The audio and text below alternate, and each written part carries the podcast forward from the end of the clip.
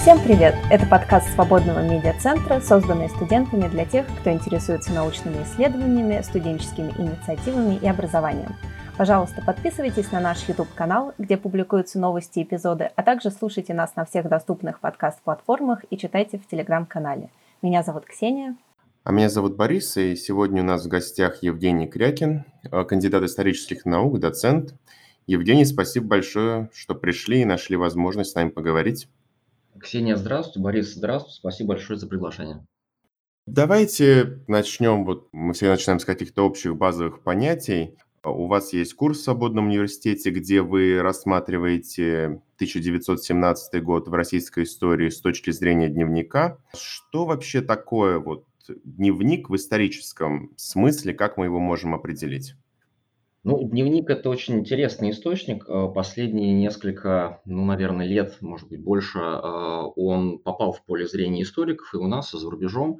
Вообще, это, э, это эго-документ, один из эго-документов. И дневник – это текст, который пишется на протяжении какого-то времени. И, наверное, он имеет несколько таких важных функций для историка, когда автор, находясь в каком-то историческом процессе пишет дневник, он э, либо думает о себе, о своих эмоциях, и дневник выполняет функцию рефлексии, и нам, конечно, это интересно, либо он думает о чем-то еще, э, и тогда дневник выполняет такую функцию культурной памяти. То есть автор пытается либо осознать, либо зафиксировать события, которые происходят вокруг него. И в обоих случаях, конечно, это очень интересно для историка.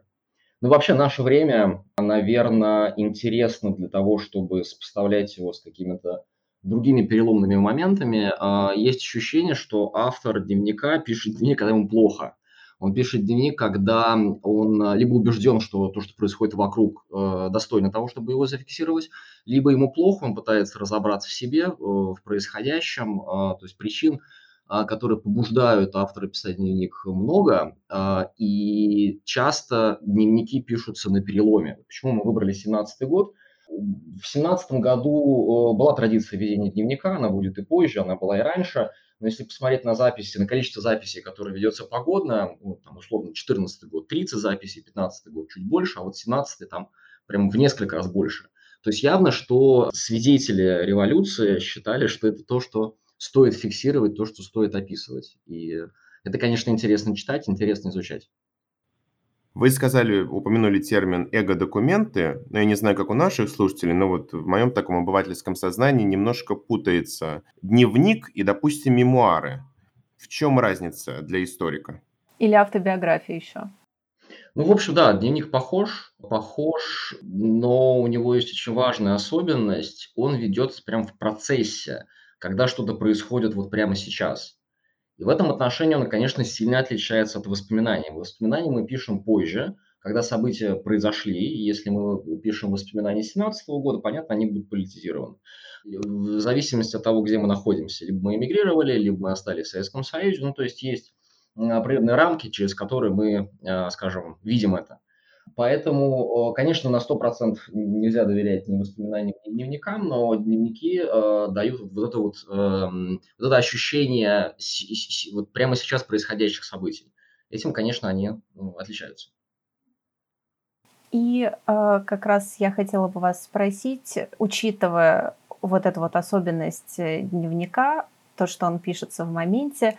Что важно знать при работе с дневниковыми записями, чтобы правильно их оценивать и правильно трактовать то, что в них написано? Вот это очень хороший вопрос, спасибо. И ответ на него будет, наверное, а, долгим, я постараюсь кратко. Надо, наверное, помнить, что все дневники так или иначе врут, ну, то есть они субъективные. И это нужно всегда иметь в виду. А, понятно, что самое главное, что мы должны знать, кто автор. Какое его происхождение, образование, гендер, где он находится. Это самое, это самое важное, чего э, стоит отталкиваться. Наверное, надо понять эм, обстоятельства исторические, в которых он находится, пытаться понять его мировоззрение, его картину ценностей, его окружение, ну, то есть все, что на автора может влиять. А, попытается, попытаться, попытаться выстроить, в общем, внутренний мир автора и какие-то внешние а, его обстоятельства, и тогда уже можно приступать к чтению, к анализу текста. При этом, если не опираться на какие-то официальные исторические документы, то этот анализ полным не будет, не так ли? Да, конечно, безусловно. Дневники не претендуют, наверное, на то, чтобы, вернее, а, анализ дневников, изучение дневников, описание дневников ни в коем случае не претендует на то, чтобы это, был, это была полная картина, конечно. Это очень субъективный источник, очень специфический источник, но очень интересный. Поэтому, когда у вас есть представление а, о какой-то эпохе, и вы хотите его расширить или изменить, или понять вообще, что там чувствовали люди, я думаю, что стоит прибегать к дневникам и вот какие-то переломные события, которые потом отношение к которым потом менялось э, в связи с изменениями нашего общества, нашего государства, а, появлялись какие-то клише, какие-то определенные правила, как мы должны вспоминать 17 год. А в этой связи, конечно, дневники дают ну, новый, новую, новую призму, возможность увидеть как-то с другой стороны это. Вы вот сказали про некую субъективность, и она очевидна при написании дневников. А вообще вот по вашему опыту вы работали с документами, изучали большое количество э, записей. Возможно ли написать дневник исключительно для самого себя?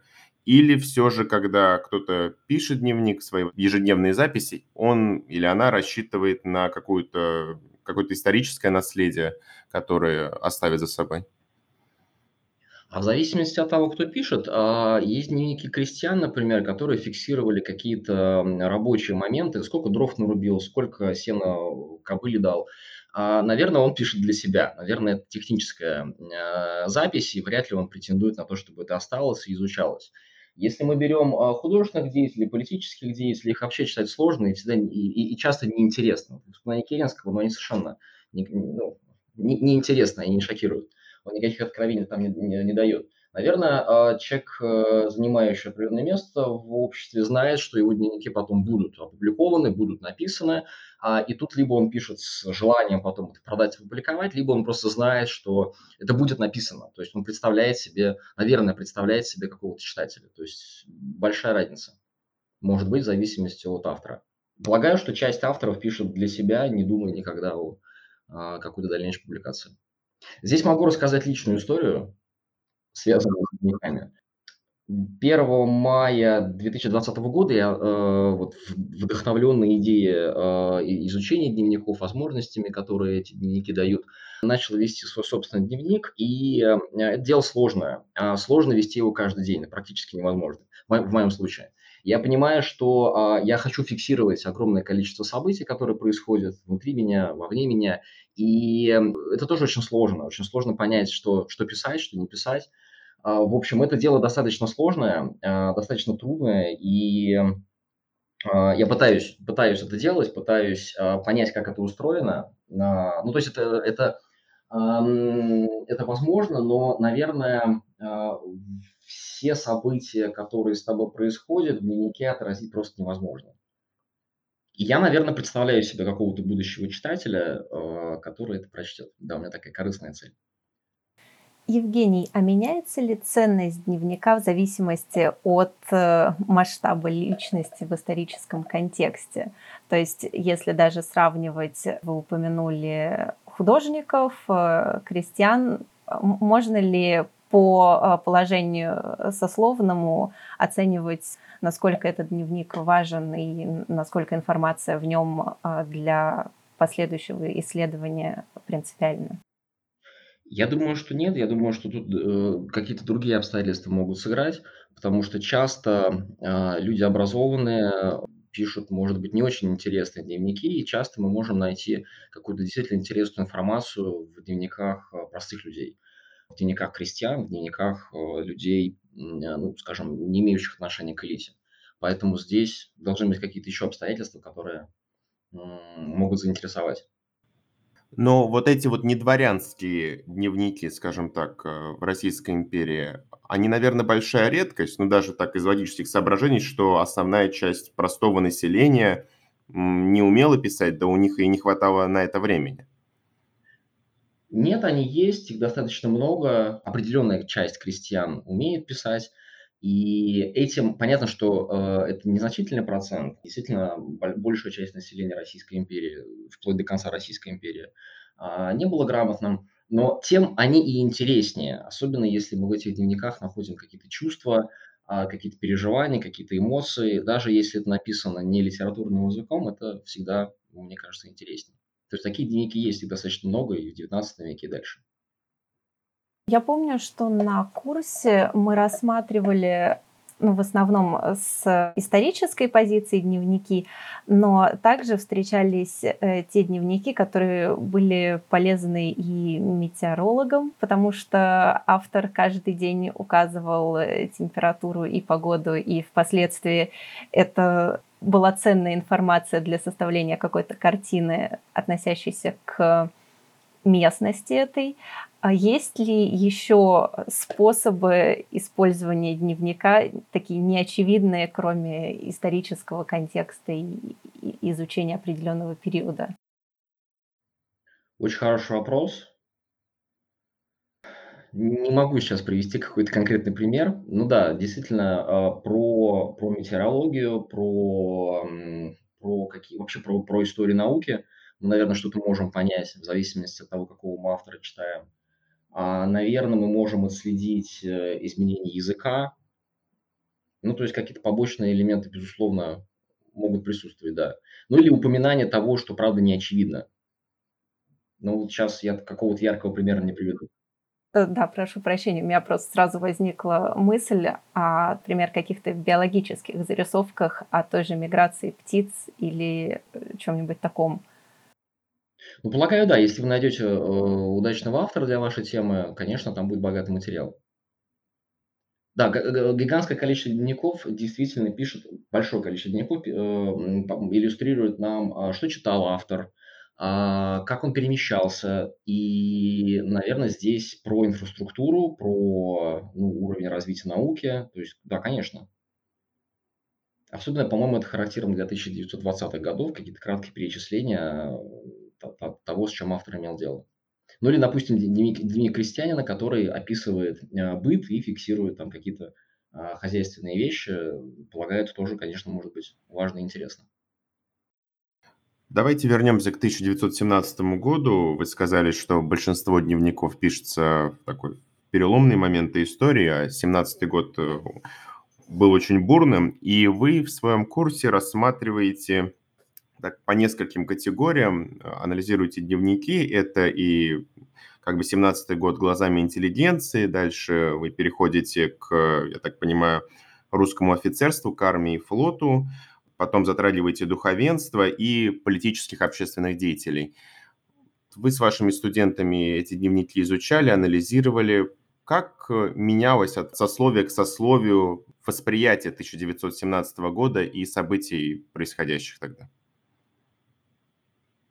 Ну, вообще, семнадцатый год– это очень насыщенный период, очень бурный период. И начало семнадцатого и конец семнадцатого совершенно разные. И есть ощущение, что в начале семнадцатого и, и до революции, и февральскую революцию, все сословия, в том числе и бывшие монархисты, и офицеры, казалось бы, они воспринимают позитивно. А, это большая надежда. Это большая надежда на то, что Россия обновится, на то, что что-то случится хорошее – это вообще какая-то эйфория. А, эйфория, которая перетекает в митинги, в дискуссии, в дебаты. То есть есть ощущение такого вот ликования. Да, есть ощущение, что мы победим в Первой мировой войне. До лета 17 года такое ощущение было. В общем, а, начинается все с надежды, с больших надежд у всех сословий. А, но к осени с началом, с усугублением экономического кризиса, а, с а, очевидным уже, в общем, проигрышем Первой мировой войны, все больше и больше депрессивных настроений и вообще ощущение, что общество как бы распадается на группы. А группы друг другу не доверяют, и у разных сословий, у разных категорий населения есть желание найти виноватого, не разобраться, а именно найти виноватого, кого-то назначить, кто в этом всем виноват. И здесь, наверное, такое общее движение, в общем, от восхищения к трагедии и к, к попытке осознать, кто в этом виноват. Вы, сказали, да, вы сказали про восхищение в начале 2017 года. А неужели даже после таких масштабных поражений и кризиса на фронте в 2015 году, неужели оно все еще сохранялось в дворянстве, в офицерстве? Ну, полагаю, да, потому что 15 год вызвал э, серьезное недовольство Николаем II, и э, появляется прогрессивный блок. Ну, то есть тогда это, конечно, привело к, к какому-то возмущению, э, но скорее это все касалось все-таки Государственной Думы. А в 17 году, мне кажется, есть ощущение, что все-таки война будет доведена до конца в начале года. До лета 17 года, да. После лета 17 года уже начинается развал армии, и там нет. Там сложнее.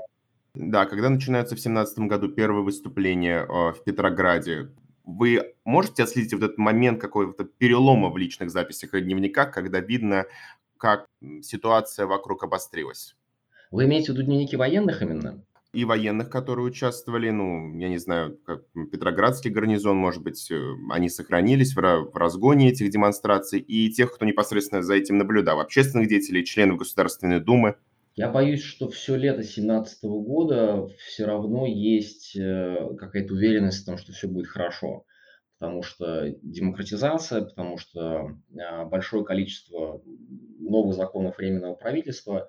Я думаю, что все-таки, наверное, до осени это воспринимается э, достаточно позитивно, наверное, там до, до конца сентября. Не, не скажу сейчас какой-то переломный момент, очень хороший вопрос, я, простите, я именно про события фев- февраля 17-го. Февраль 17 это точно ура. Ура, все будет хорошо. Эм, казалось бы, а, опора а, царского режима, священники, в том числе и часть офицерства, они, в общем, воспринимают это позитивно. Ну, то есть э, ряд, безусловно, ряд а, монархистов, э, например, Зубатов известный, он, Зубатов, по-моему, вообще застрелился, когда узнал об отречении. А, ну, то есть ряд, ряд а, деятелей воспринимает это, как трагедию, но есть ощущение, что большинство все-таки уверено, что именно это России нужно, что царский режим полностью себя а, дискредитировал, и а, мы доведем войну до победного конца без царя. И вообще мы справимся со своими проблемами без царя. То есть царь все виноват, мы его уберем, и дальше мы, мы разберемся. То есть, наоборот, какое-то облегчение, а не шок от того, что произошло в столице. Был шок, а, но был шок, но в основном это облегчение. Это, э, скажем так, надежда. Надежда, что все, все проблемы решатся. И э, можно ли сказать, что вот эта вот надежда и э, позитивное настроение выразилось в том, что был найден вот этот вот один единственный враг в лице царя, в результате чего можно было бы как раз решить все проблемы?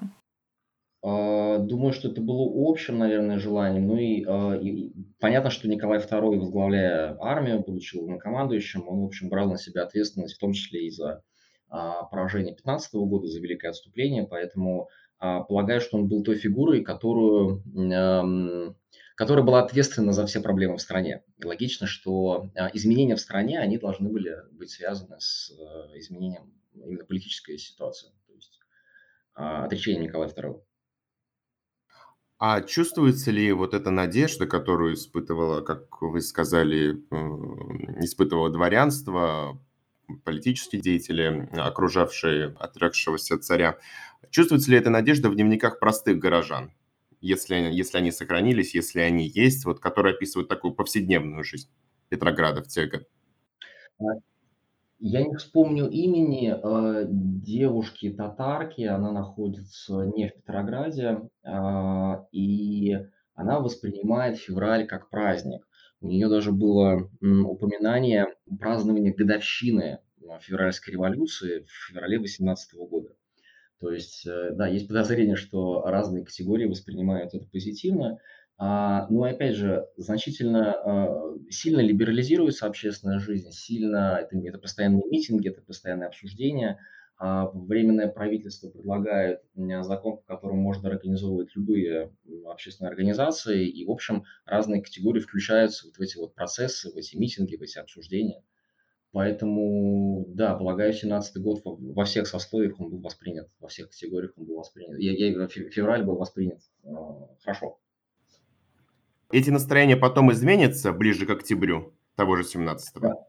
Да. конечно, но они будут меняться э, в первую очередь с э, наступлением, с, с пониманием невозможности победить в войне, с э, усилением разрухи, с усилением кризиса.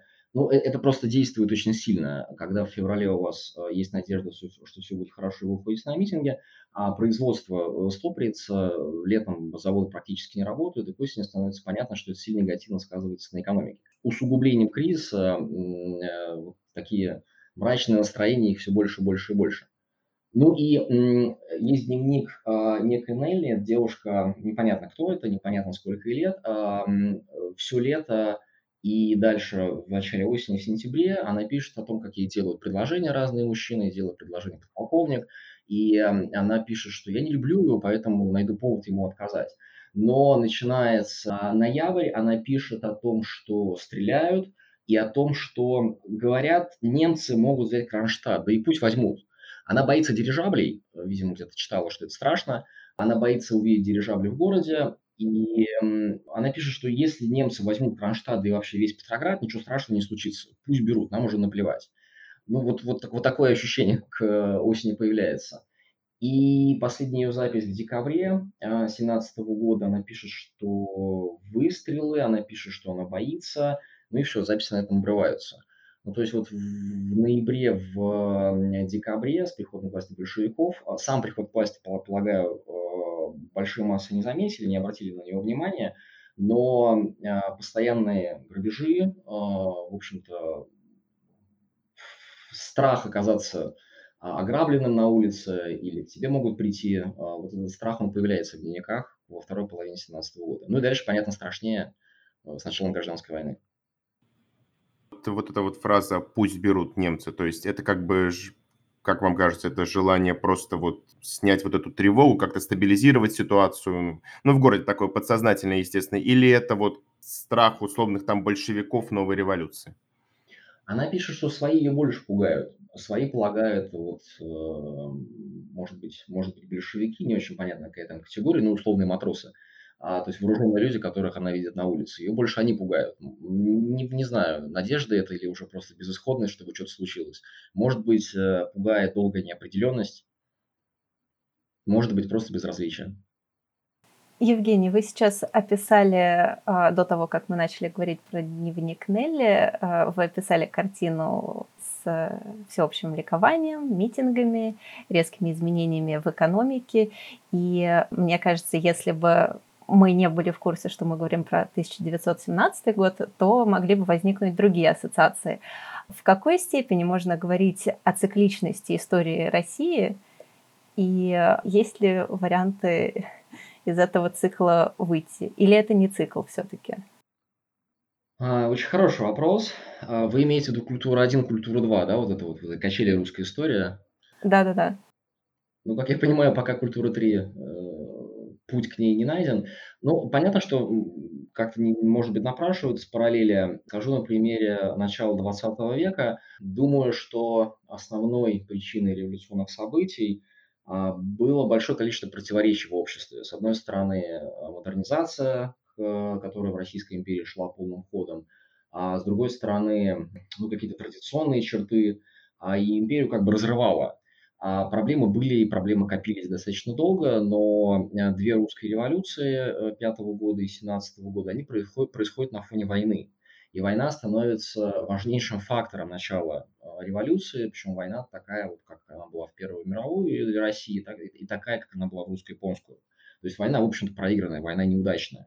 И это актуализирует проблемы, которые были и так. И их решение становится возможным только через радикальные какие-то решения. В этом отношении большевики, наверное, играют хорошо. Они предлагают жесткую силу, когда никто больше так радикально и жестко решить проблемы не мог. Поэтому, безусловно, вот два момента, два, два примера русской революции начала века, они показывают, что война, неудачная война для России, она становится важным фактором, одной из причин этих революций. Про цикличность сказать не могу потому что российское, российское государство переживало коллапс э, дважды глобальный, распад Советского Союза – распад Российской империи. Насколько эти периоды рифмуются, не знаю. Ну, наверное, в какой-то степени можно говорить о рифме между перестройкой, волной либерализации и 1920-ми годами, которые, несмотря на то, что были кровавые, были тоже достаточно либеральные. Но в 20-е годы как бы либерализация идет на нет, сходит на нет, и в 29-32-м ее совсем уже нет. А в перестройку, наоборот, вот это возрождение, новая эйфория. Наверное, в 85 году мы можем какие-то параллели проводить с февралем 17 года. 85 год, наверное, еще рановато, там 86-87. И эта эйфория, а, это желание включиться в какие-то процессы э, либерализации, возможности в годы перестройки, они тоже заканчиваются разочарованием для многих. Ну, для большой части населения с распадом Советского Союза и 90-ми годами. Вот такую параллель, может быть, можно проводить. В любом случае, это будет, наверное, на каком-то новом уровне. Или мы сможем оценить это через э, некоторое время, когда уже будет больше информации. Я думаю, что наше время будет очень интересно. Тем, кто будет его изучать, оно будет очень интересно для историков. А, и дискуссии, которые ведутся сейчас в нашем обществе, а, есть ощущение, что общество также, так же неоднородно, как и в 2017 году. Есть ощущение ну, какого-то поиска врага внешнего или внутреннего, так что здесь, наверное, какие-то а, что-то работает. Но я думаю, что да, наше время будет очень интересно для историков через 50, через 100 лет. И, наверное, мы живем в то время, когда стоит вести дневник.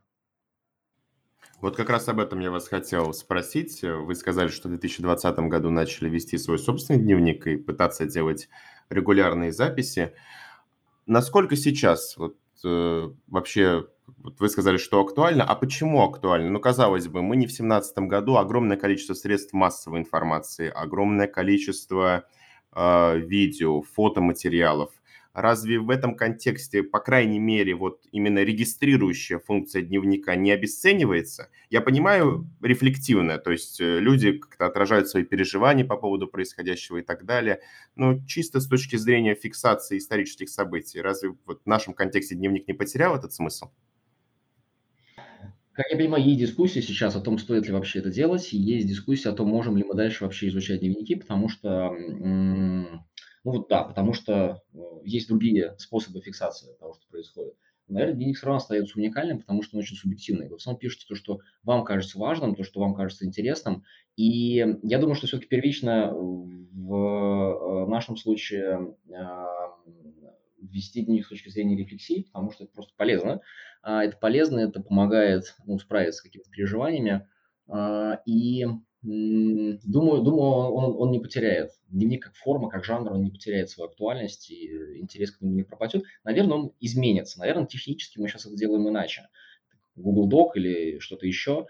А, не знаю, можно ли элементы дневника, безусловно, можно, там, социальные сети, раньше э, для этого существовал живой журнал, теперь что-то иное. Можно ли дневники найти в Твиттере? Не знаю. Ну, то есть здесь, здесь есть, есть ощущение, что это будет размываться, будет иметь какие-то другие формы, но самое главное а, – это фиксация своего опыта. Я думаю, это останется, это будет интересно.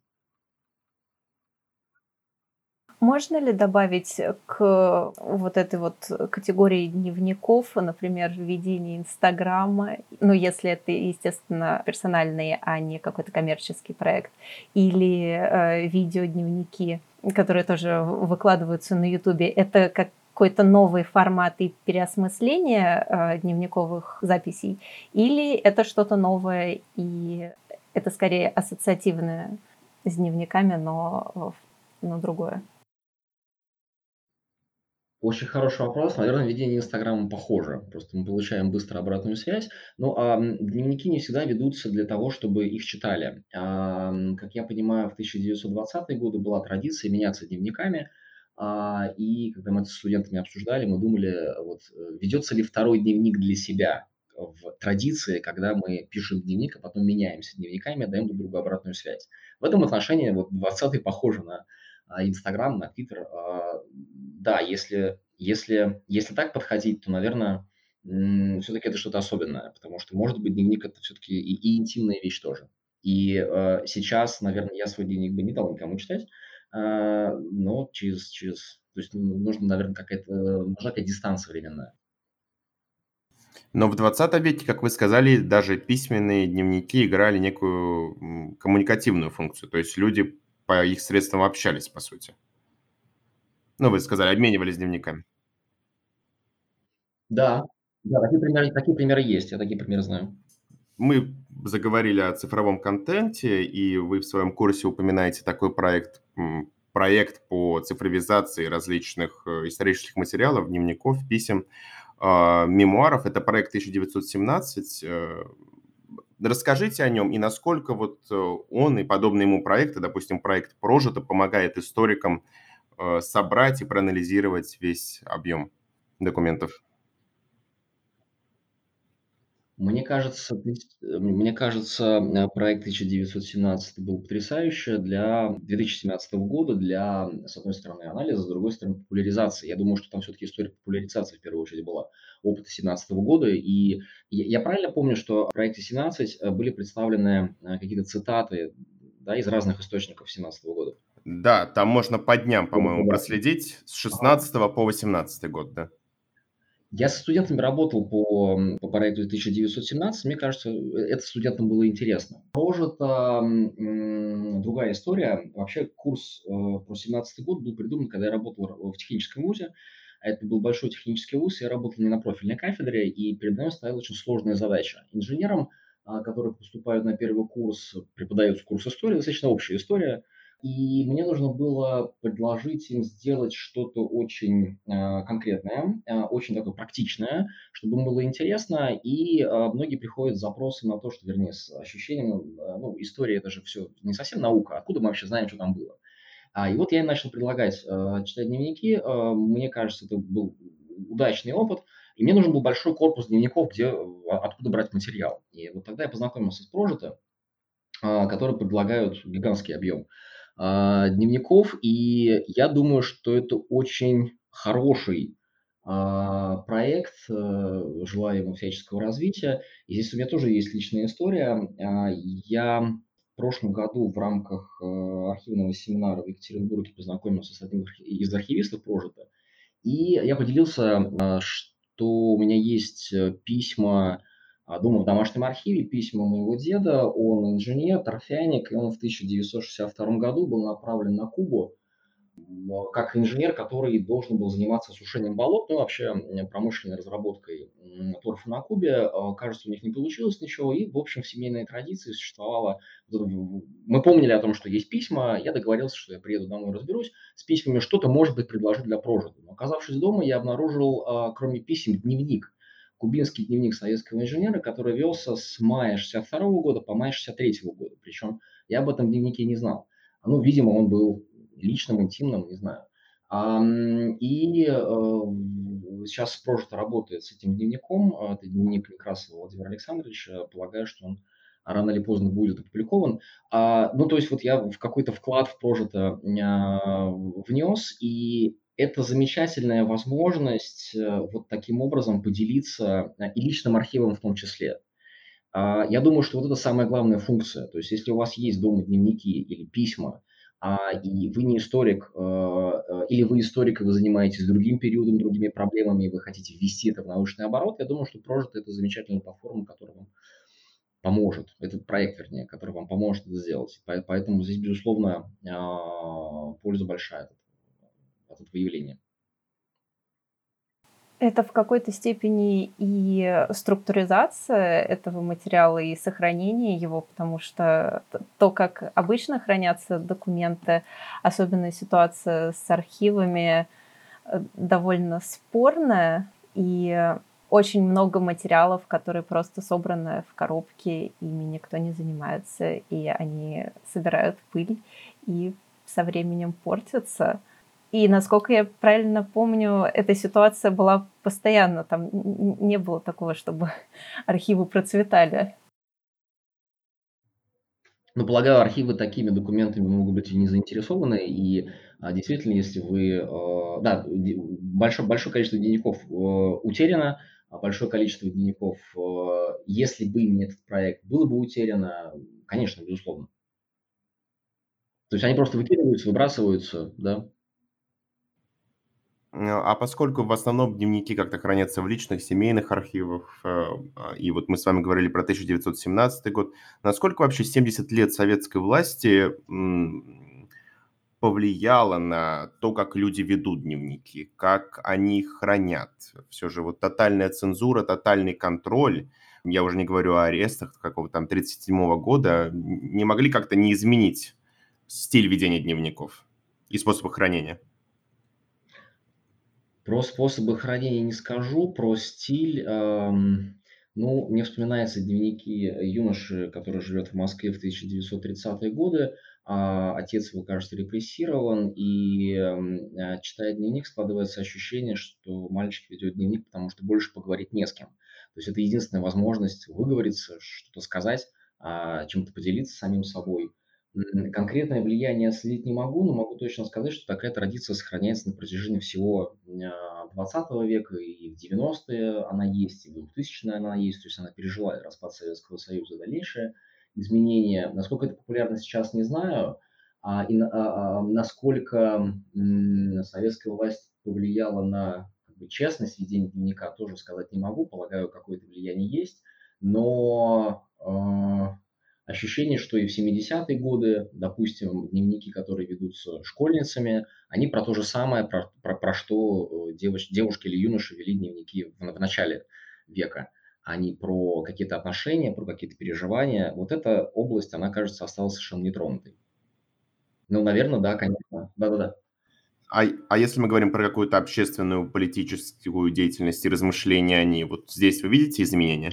А, по-моему, часть дневников э, было изменено родственниками. Ну, видимо, оттуда вымарывались какие-то моменты в связи с там, 30-ми годами, может быть, 40-ми годами. То есть есть ощущение, что эти пробелы могли создаваться после смерти, а, после смерти авторов, как-то видоизменяться родственниками, ну, потому что, потому что опасно. И, полагаю, большое количество дневников э, было уничтожено в 20-30-е годы самими авторами.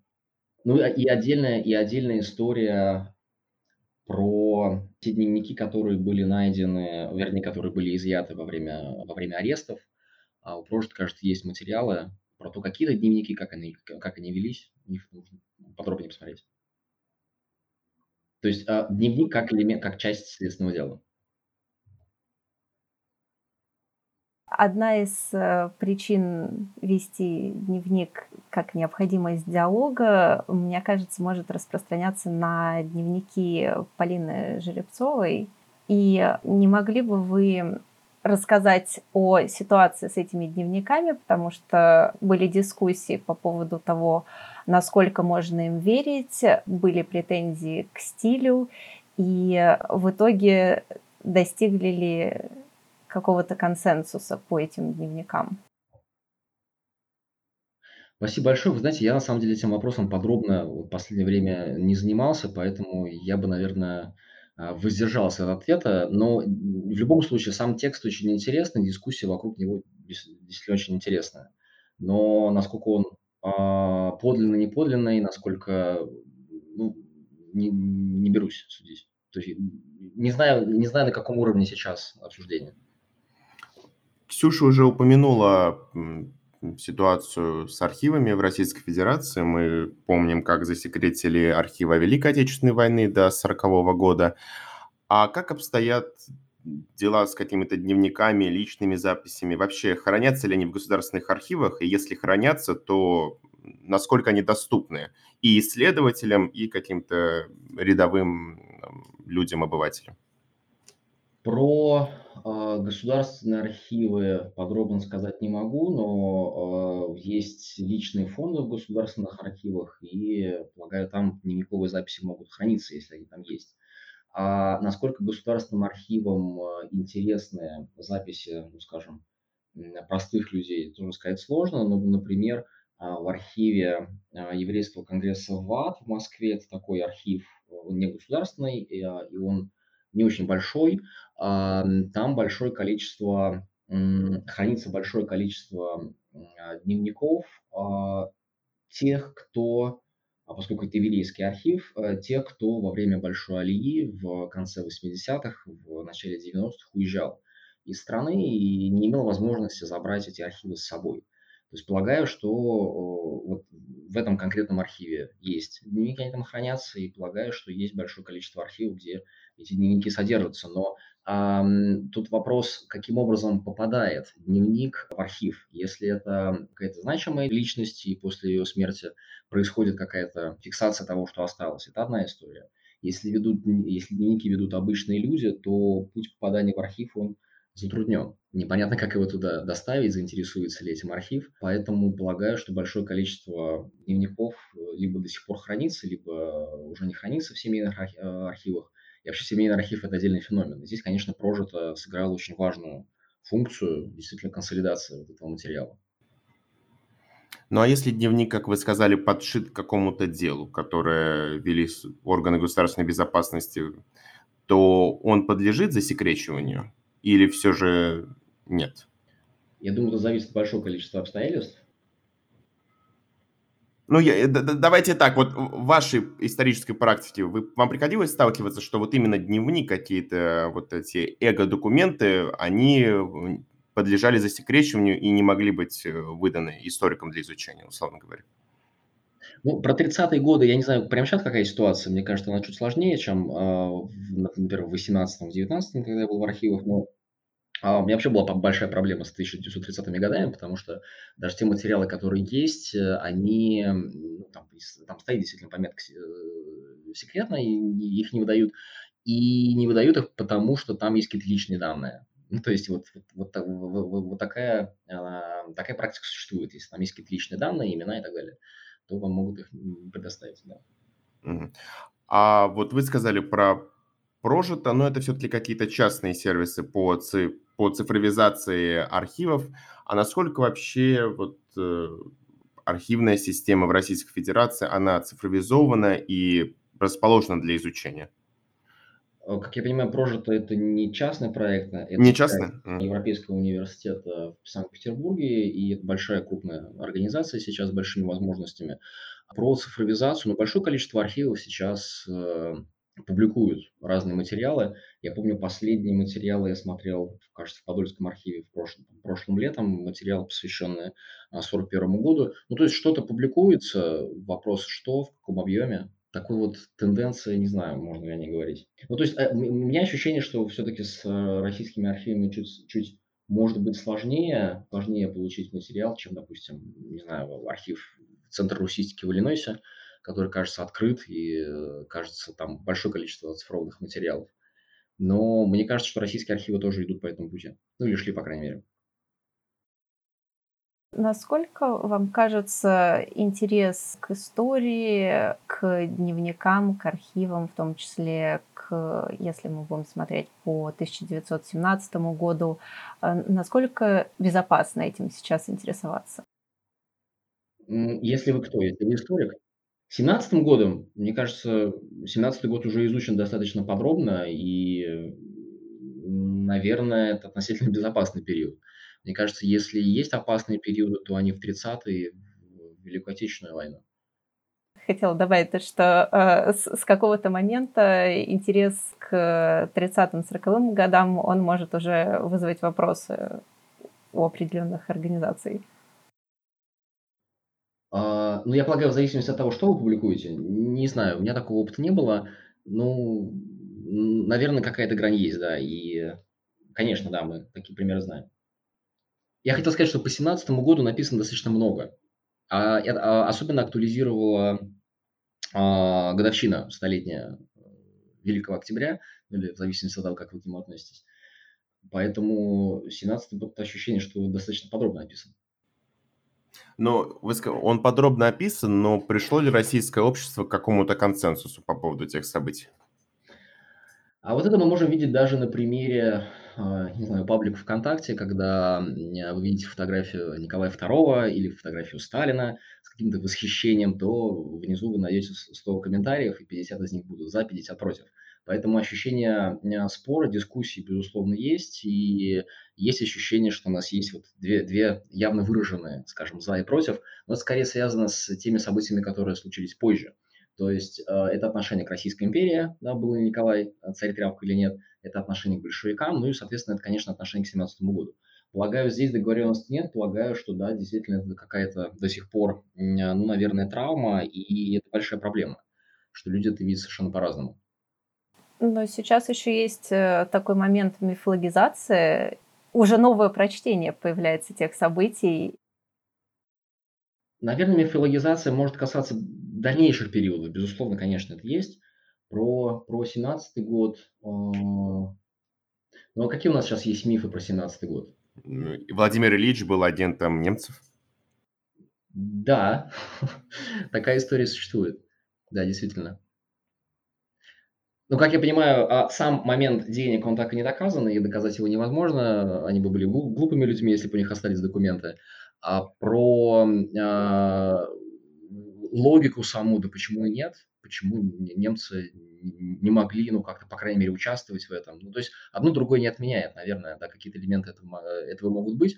А, и я помню плакаты, то есть это миф не современный, я помню плакаты, фотографии с плакатами 17 года «Верните Ленина Вильгельму», «Ленин немецкий шпион». Поэтому этот миф, он запущен был еще в самом 17 году. И сейчас он до сих пор существует, да. Да, да, надеемся, что изучение и дневников, и других эго-документов, и в частности, прослушивание вашего курса как-то сведет к минимуму количество мифов о 1917 году и приведет к пониманию и консенсусу в российском обществе. На этом наш выпуск подходит к концу. Спасибо, что слушали нас. У нас в гостях был Евгений Крякин, кандидат исторических наук, доцент, Евгений, спасибо вам большое, что пришли. Спасибо большое, очень приятно было поговорить с вами. Это был подкаст Свободного медиацентра. Подписывайтесь на наш YouTube-канал, ставьте лайки, слушайте наши выпуски на всех подкаст-платформах. Материалы, которые мы сегодня обсуждали вместе с Евгением, а также тайм-коды этого выпуска, можно будет найти в описании под видео. До встречи в эфире.